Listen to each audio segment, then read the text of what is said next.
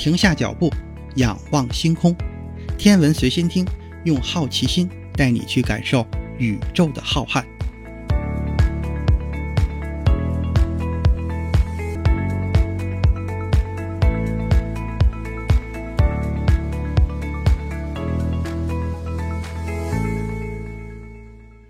心如宇宙大，世界全装下。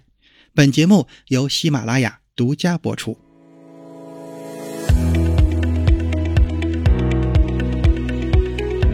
各位听友，大家好！在宇宙中发现氧元素已经不是什么新鲜的事儿了，但是发现格外多的分子形式的氧就没有那么简单了。这一期节目，咱们就来看一看这是怎么回事儿。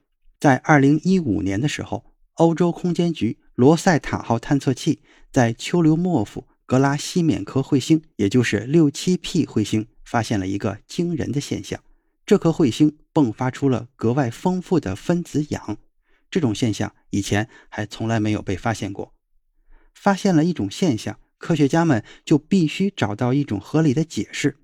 那寻找这种现象背后的解释，也就意味着需要重新思考我们目前已知的关于早期太阳系化学的一切知识。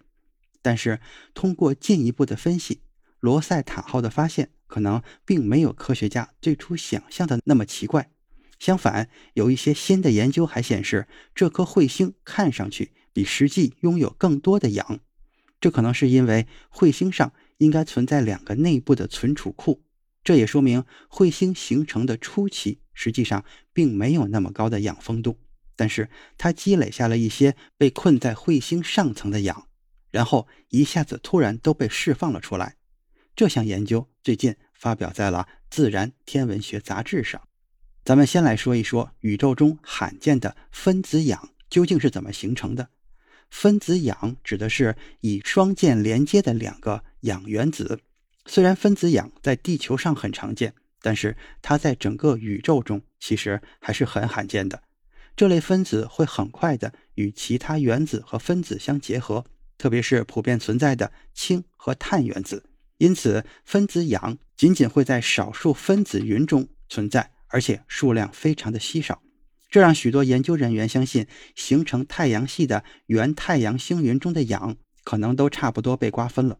然而，当罗塞塔号发现了分子氧从六七 P 彗星中涌出的时候，一切又都发生了改变。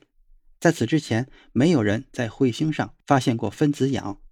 在六七 P 彗星明亮的彗发中，分子氧的丰度仅次于水、二氧化碳和一氧化碳。这种现象的背后，显然需要科学家们进一步的进行解释。分子氧与水一同从彗星上分离出来，这让许多天文学家猜测，这些氧有可能是原始的，也有可能是在彗星形成后来自彗星内部的水。如果它们是原始的，就意味着它们在太阳系诞生的时候就和水绑定在了一起，并在彗星后来形成的时候聚集在了彗星上。但是这些设想都存在着一个比较大的概念问题：为什么在彗星形成时会存在如此高水平的氧？又或者，那么大量的氧是如何在彗星中产生的？咱们再来看氧和水的复杂关系。在对六七 P 彗星新的研究中，研究人员决定更细致地了解分子氧和水之间的关系。六七 P 彗星的形状像一个哑铃，并在逐步的旋转。哑铃的每一端都在不同的位置时面向太阳，和地球类似。这颗彗星也存在着季节的变换，在六点五年的变换周期中经历着不同的季节。利用这些季节的优势，研究团队在彗星的南半球刚刚进入夏季之前，还有夏季刚刚结束的时候，检查了短期和长期的分子数据。他们发现，分子氧和水的联系似乎并不是一直存在的。随着南半球进入冬季，离太阳足够远的时候，分子氧和水之间的联系就消失了。从彗星上脱离的水量急剧下降，而分子氧似乎与二氧化碳和一氧化碳存在着紧密的联系。彗星仍然在排出这些气体。根据以前提出的解释，这是不可能的。如果分子氧是原始的，并在它形成过程中和水联系在了一起，就不应该出现这种季节性的变化。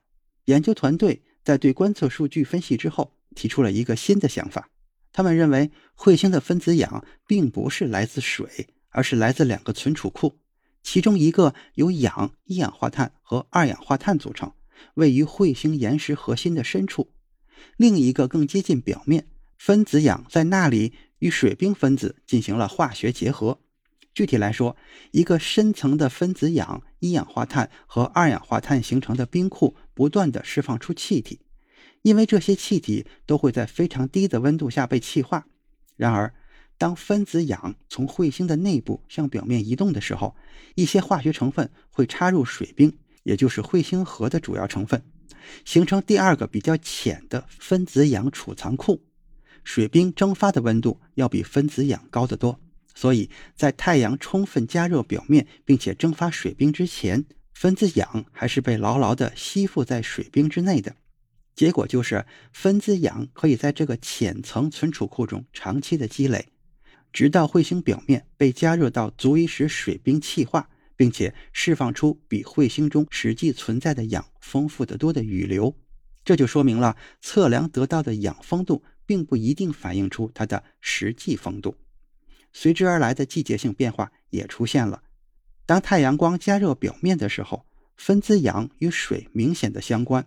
而当表面远离太阳，并且彗星离太阳足够远的时候，它们就与二氧化碳和一氧化碳更强的相关。这种摇摆不定的相关性，正是罗塞塔观测到的现象。